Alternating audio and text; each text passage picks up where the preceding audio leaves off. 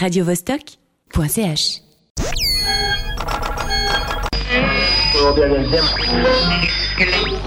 70, le deuxième. Était le...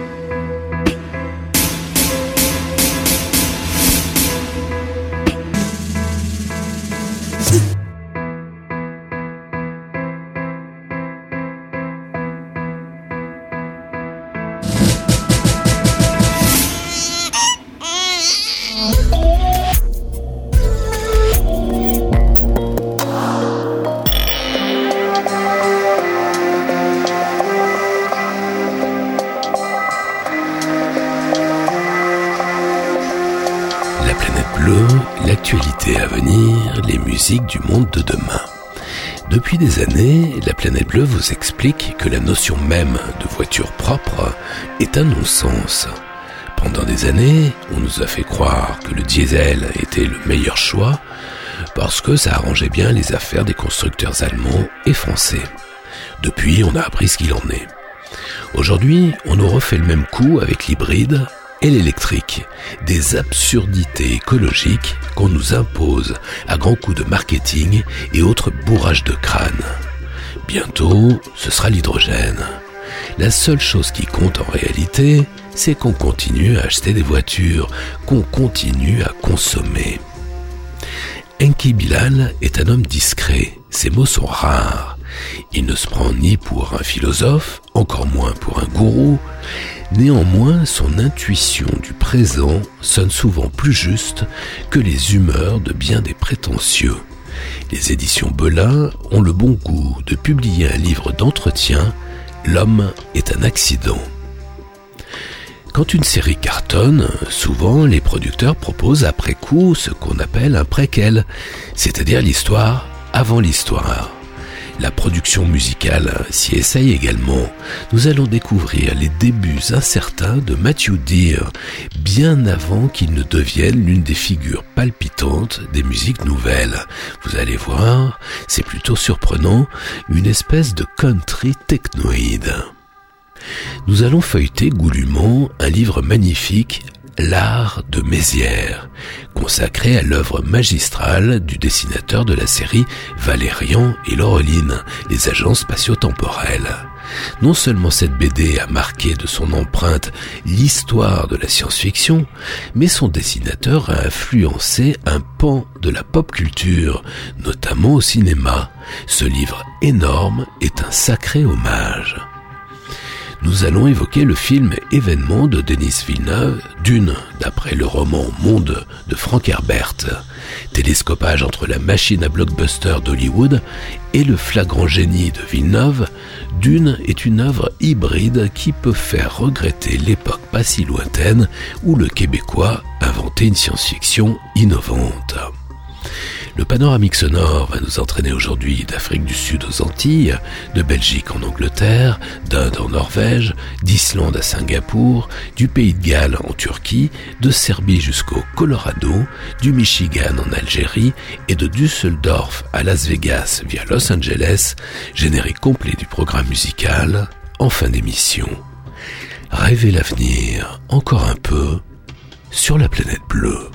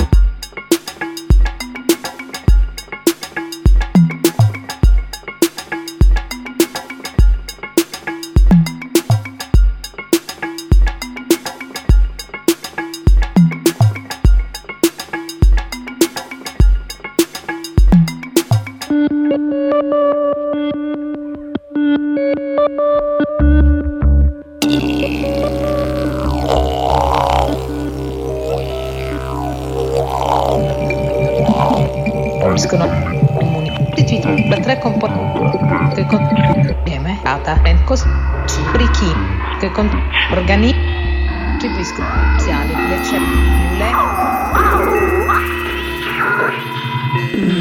Out of the blue, la planète bleue.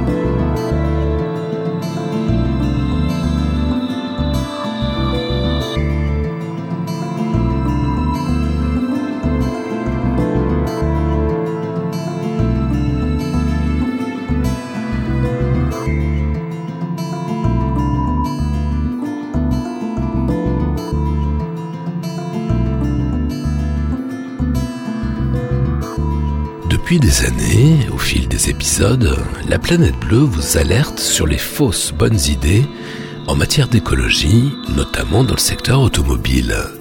Dès 2008, une quinzaine d'années avant l'Hybrid Gate, la planète bleue vous révélait le gigantesque scandale, la tromperie marketing de l'hybride.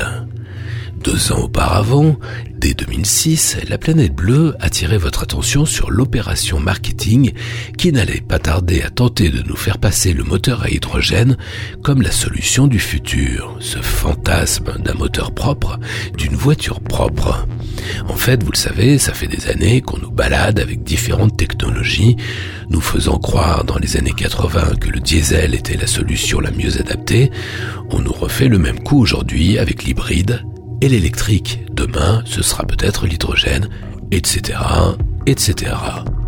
Le lobby de l'industrie automobile, avec la complaisance de politiques incompétents mais pas très concernés, n'a qu'un but, nous faire consommer, nous faire acheter de nouvelles voitures, de nouvelles technologies, de nouveaux carburants, sans la moindre ambition écologique. Rappelez-vous, quand les fabricants d'ampoules ont compris que la technologie des diodes allait ruiner leur business, qu'est-ce qu'ils ont fait? Ils avaient déjà fait le même coup avec les ampoules soi-disant basse consommation, qui consommaient beaucoup, qui étaient très chères et peu fiables, avec la bénédiction des pouvoirs publics, au mieux incompétents, au pire complices. Concernant l'immense escroquerie intellectuelle qu'est la notion même de voiture propre, un véritable contresens, ça s'appelle un oxymore, un petit bouquin malin fait enfin le tour de la question L'arnaque de la voiture propre, signé Nicolas Meunier, expert automobile, ancien ingénieur formé à l'Estaca, journaliste pour Challenge. Malgré la concordance des publicités, des pouvoirs publics et la complicité de personnels politiques incompétents et ou corrompus, la voiture propre n'existe pas. C'est une chimère, un fantasme. Même électrique, son bilan écologique global, en prenant en compte sa construction, la fabrication et le recyclage des batteries, est une catastrophe écologique, pire que les diesels les plus performants. Grosse émettrice de gaz à effet de serre, la construction des voitures électriques consomme également une forte quantité de métaux, lithium, aluminium, cuivre, cobalt, provoquant une énorme pollution minière. D'ailleurs, tous les experts sérieux entendez, indépendants, s'accordent à dire que la voiture électrique est une aberration écologique, selon les mots de Lino Gutzel, ingénieur spécialisé en moteurs nouvelle génération, professeur à l'EPFZ. En fait, acheter une voiture électrique aujourd'hui, c'est comme acheter un magnétoscope juste avant l'arrivée du DVD. À peine sorti, les modèles électriques sont déjà quasiment obsolètes. Dites-vous bien que le seul truc important pour la filière automobile, c'est pas l'écologie, c'est de continuer à vendre des bagnoles. Ce petit bouquin est assez vite lu, il vous permettra d'y voir nettement plus clair parmi toutes les conneries et toutes les escroqueries qu'on nous inflige. L'arnaque de la voiture propre, Nicolas Meunier chez Hugo Doc.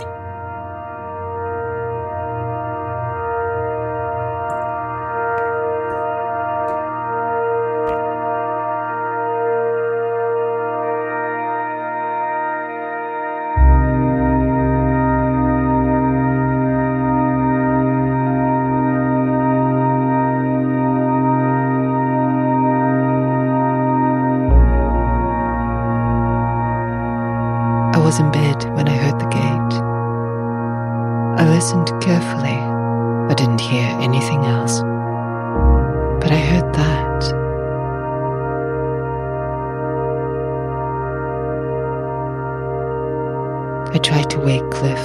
He was passed out. So I got up and went to the window.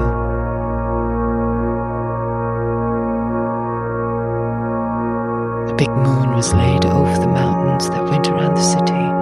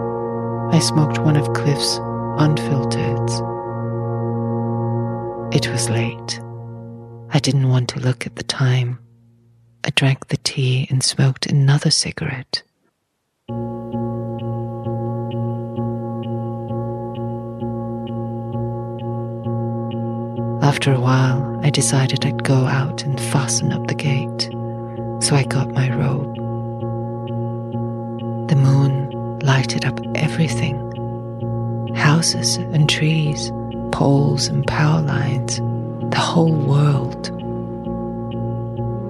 I peered around the backyard before I stepped off the porch. A little breeze came along that made me close the robe. I started for the gate.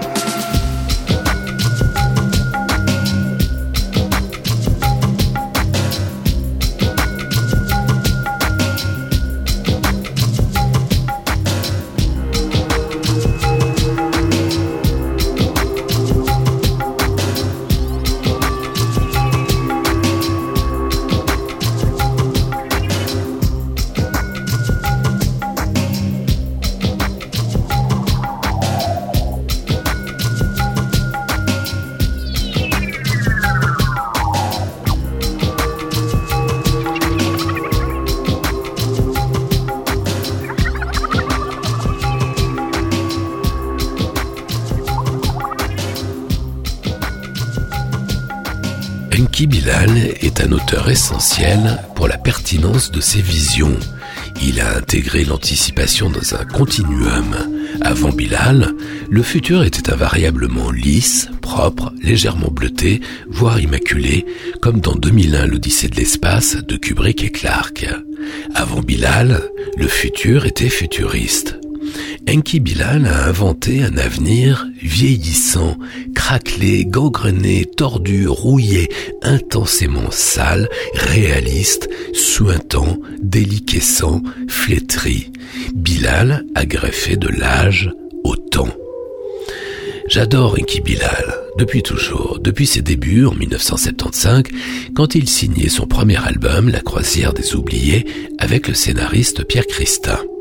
Comme Möbius le fera bien plus tard, Bilal devient rapidement son propre scénariste et signe ses albums en solo. Vous connaissez la suite, il va démultiplier les cordes à son arc, peinture, cinéma, théâtre, et c'est souvent ses à côté que je préfère chez lui, notamment ses talents d'illustrateur. C'est pour ça que je l'ai sollicité pour faire la couve et le livret de La planète bleue, volume 6. Alors que Bilal était devenu l'un des artistes français les plus chers du monde, il a accepté de créer trois tableaux pour la planète bleue pour une bouchée de pain, sacré Enki. Mais il y a une autre dimension stimulante chez Bilal, ce sont ses idées, ses mots, je veux dire hors scénario. Et ça tombe bien, un livre d'entretien d'Enki Bilal avec Adrien Rivière a été publié chez Belin et c'est passionnant. Enki Bilal est un homme discret, ses mots sont rares, il ne se prend pas pour un pseudo-philosophe, encore moins pour un gourou. Néanmoins, son intuition du présent sonne souvent plus juste que les humeurs de bien des prétentieux. Alors que nombre des colos devenaient collapsos, lui a exprimé et continue à exprimer la destruction écologique et la fin de notre espèce dans son art, avec la pertinence de son art, sans un mot de trop. Cette intuition du présent n'a absolument rien à voir avec une croyance, c'est même tout le contraire. C'est le fruit d'un long processus culturel exigeant, nourri de recherche, de lecture, d'échange, d'analyse, d'écoute et de réflexion. Vous voyez? C'est pas des apéros, c'est pas des loisirs. L'homme est un accident. Enki Bilal, entretien avec Adrien Rivière, un petit livre qui donne à réfléchir, chez Belin.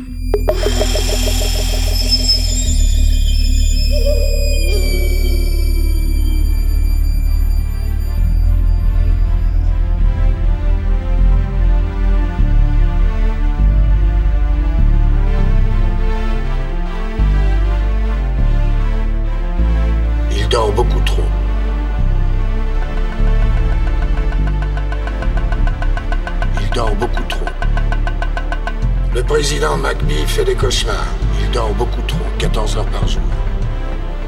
Vous êtes seul? Même maintenant?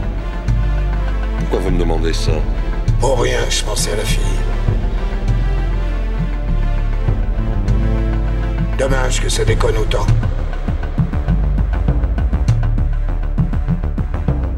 Elle a de beaux yeux verts de lune, Moon Green Eyes. Moon Grey Eyes, not Green Grey.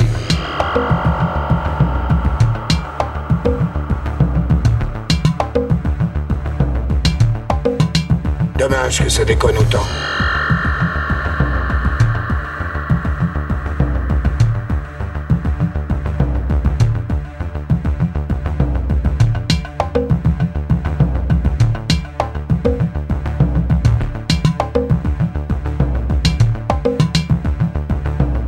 Le président McBee fait des cauchemars. Il dort beaucoup trop.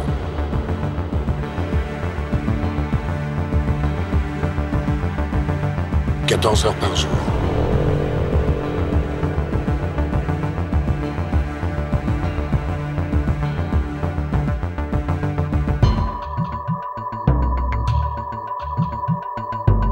Une opération très ancienne. Monsieur Onyx Soroko. Echo.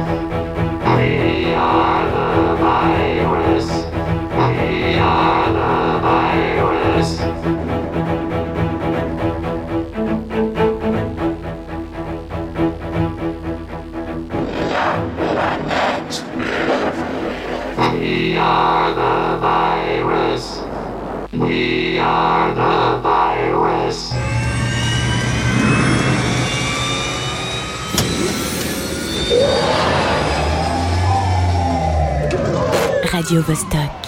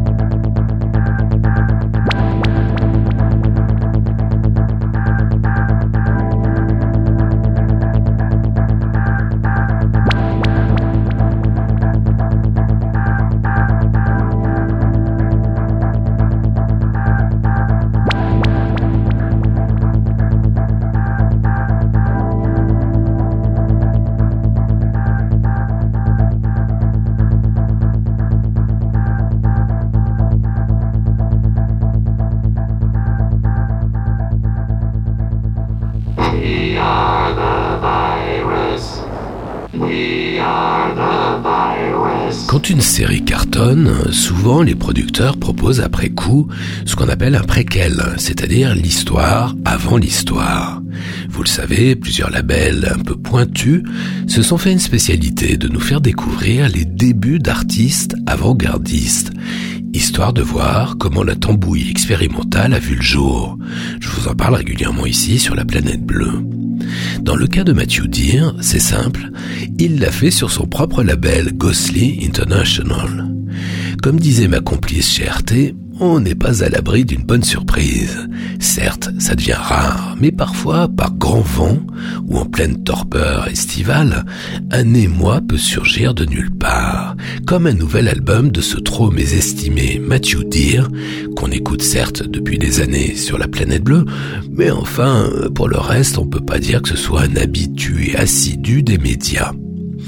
En infligeant son insignifiant tsunami de communication, la société des loisirs et de la surconsommation rend délicat le repérage d'artistes discrets, quoique majeurs, tels Matthew Deere. Sa pop électronique hybride, façon yellow texan, difficile à discerner sur la carte des musiques actuelles, tant le trop-plein de variétoches qui tâchent déborde de toutes parts. Mais enfin, l'honnêteté me pousse à avouer que si la sortie de ce nouvel album a été d'une telle discrétion, c'est peut-être également lié au fait que ce ne soit pas tout à fait le meilleur cru de Matthew Deere. Il faut dire qu'entre le Texas, Detroit et New York, ce créateur déluré nous a conviés à travers d'aventureuses contrées dans les dédales de la grande forêt futuriste où l'on distinguait les lointains échos des Talking Heads, de Brian Eno ou de Shriekback. Là, ce nouvel album est plus décousu entre bribes country hérité de son vieux père, guitariste, et relents proto-techno improbable, sinon imprévisible, enregistré entre 2006 et 2008. Décousu, c'est finalement peut-être le maître mot d'une carrière où s'enchaînent pêle-mêle d'étourdissantes réussites aussi ambitieuses que stimulantes et d'autres créations pas forcément essentielles, disons, des curiosités. Ce nouvel album porte un nom à coucher dehors dans la paille Preacher, Sigh and Potion, The Lost Album, Matthew Deere, sur la planète bleue.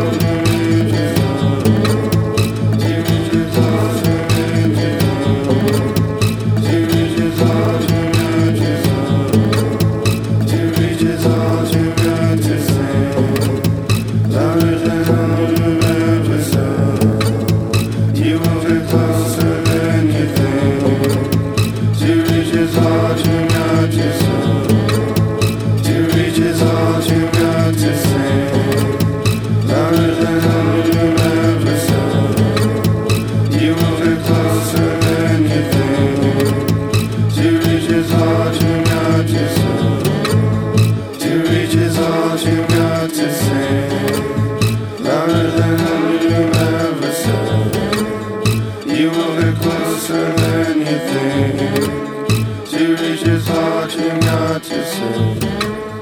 To reach his heart you've got to say louder than you've ever said. You will get closer than you think. To reach his heart, you've got to say.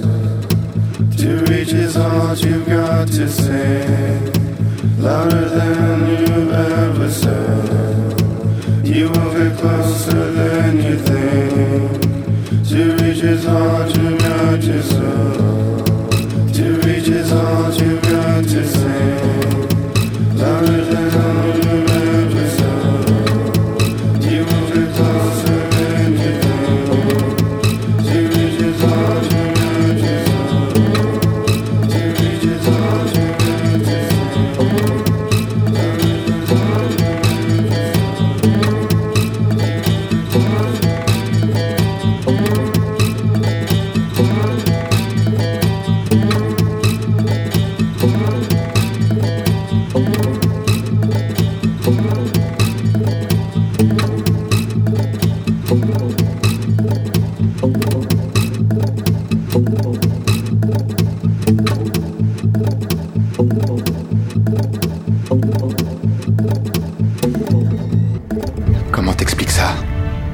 J'ai pas d'explication.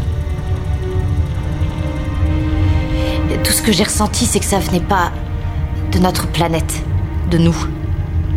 Je me suis allongée dans la capsule de sauvetage et j'ai programmé un coma médical. Il n'y avait aucune chance que je sois récupérée à temps. Mais tu l'as été. Ouais. Par ces satanés français.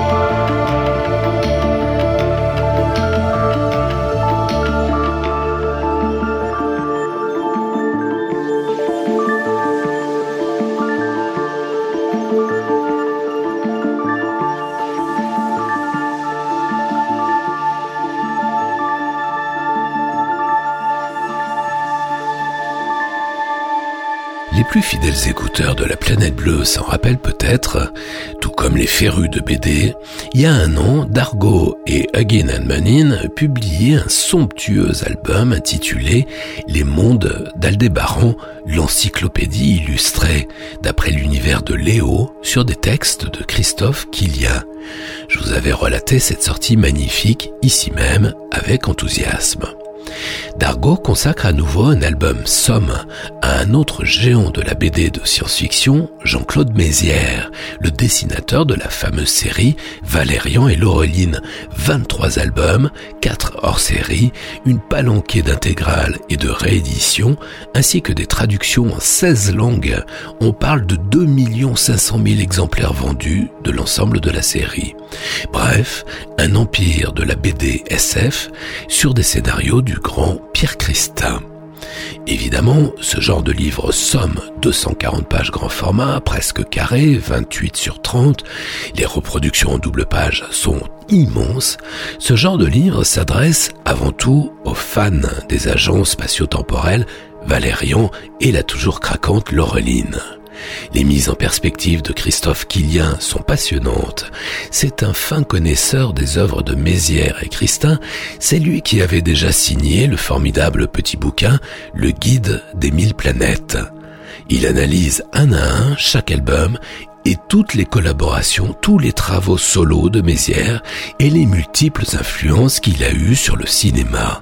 Les témoignages de Mézières lui-même, toujours modeste et souvent critique à son propre égard, sont délicieux et lumineux. Les agrandissements de certaines planches sont pertinents. Il joue le rôle d'arrêt sur image sur cette œuvre magistrale. Ce n'est pas la moindre des qualités de ce très beau livre, on y trouve aussi une nuée de dessins inédits tous commentés, mis en situation, et c'est vraiment intéressant, comme par exemple cette couverture pour un polar Navarro de Tony Hillerman au milieu des années 90, livre qui n'a finalement jamais vu le jour. L'art de Mézières, dessin de Jean-Claude Mézières, texte de Christophe Quillian chez Dargaud. Ah, et puis je voulais vous signaler la sortie d'un joli petit album surprenant, élégant et rigolo comme tout. Enfin, euh, c'est le genre d'humour qui ne fait pas rire tout le monde. Hein. Ça doit sûrement concourir à le rendre encore plus délectable. Moon River de Fab Caro, des petites histoires incisives, finement ciselées, remarquablement dessinées et percutantes. Moon River Fab Caro aux éditions Six Pieds Sous Terre.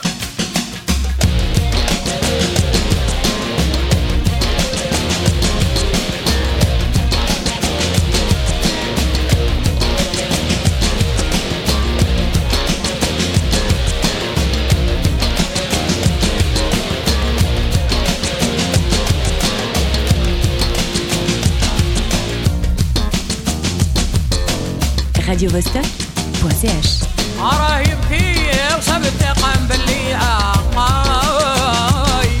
راهي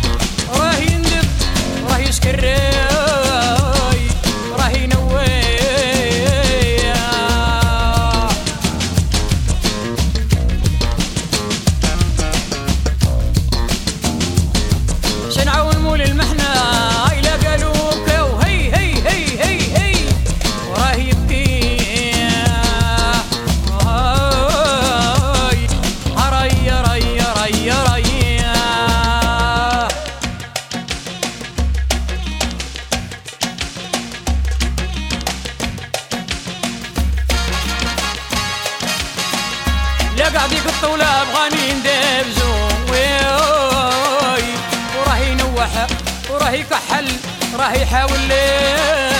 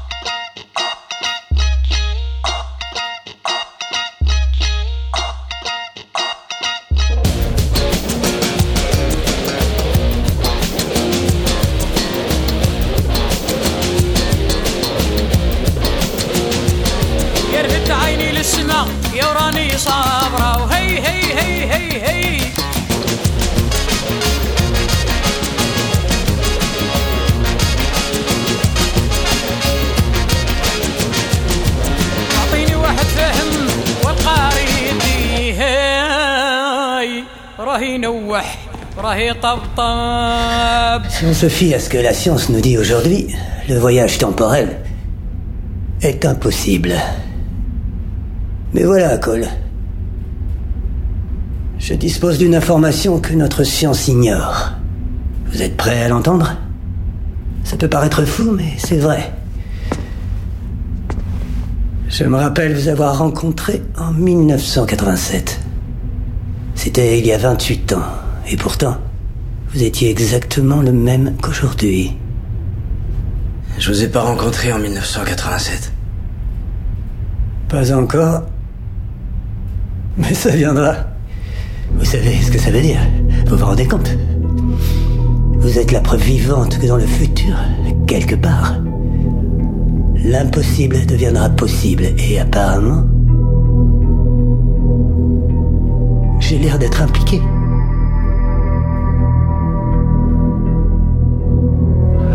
Dites-moi, Cole, que puis-je faire de si monumental dans le futur pour que les lois de la physique soient brisées Et qu'on vous envoie jusqu'ici pour me tuer? J'ai bien l'impression que vous ne retournerez pas en 1987 finalement. Vous savez ce que c'est? Un paradoxe. Vous voulez voir ce que c'est, un paradoxe Allez-y. C'est un paradoxe. C'est un paradoxe. C'est un paradoxe.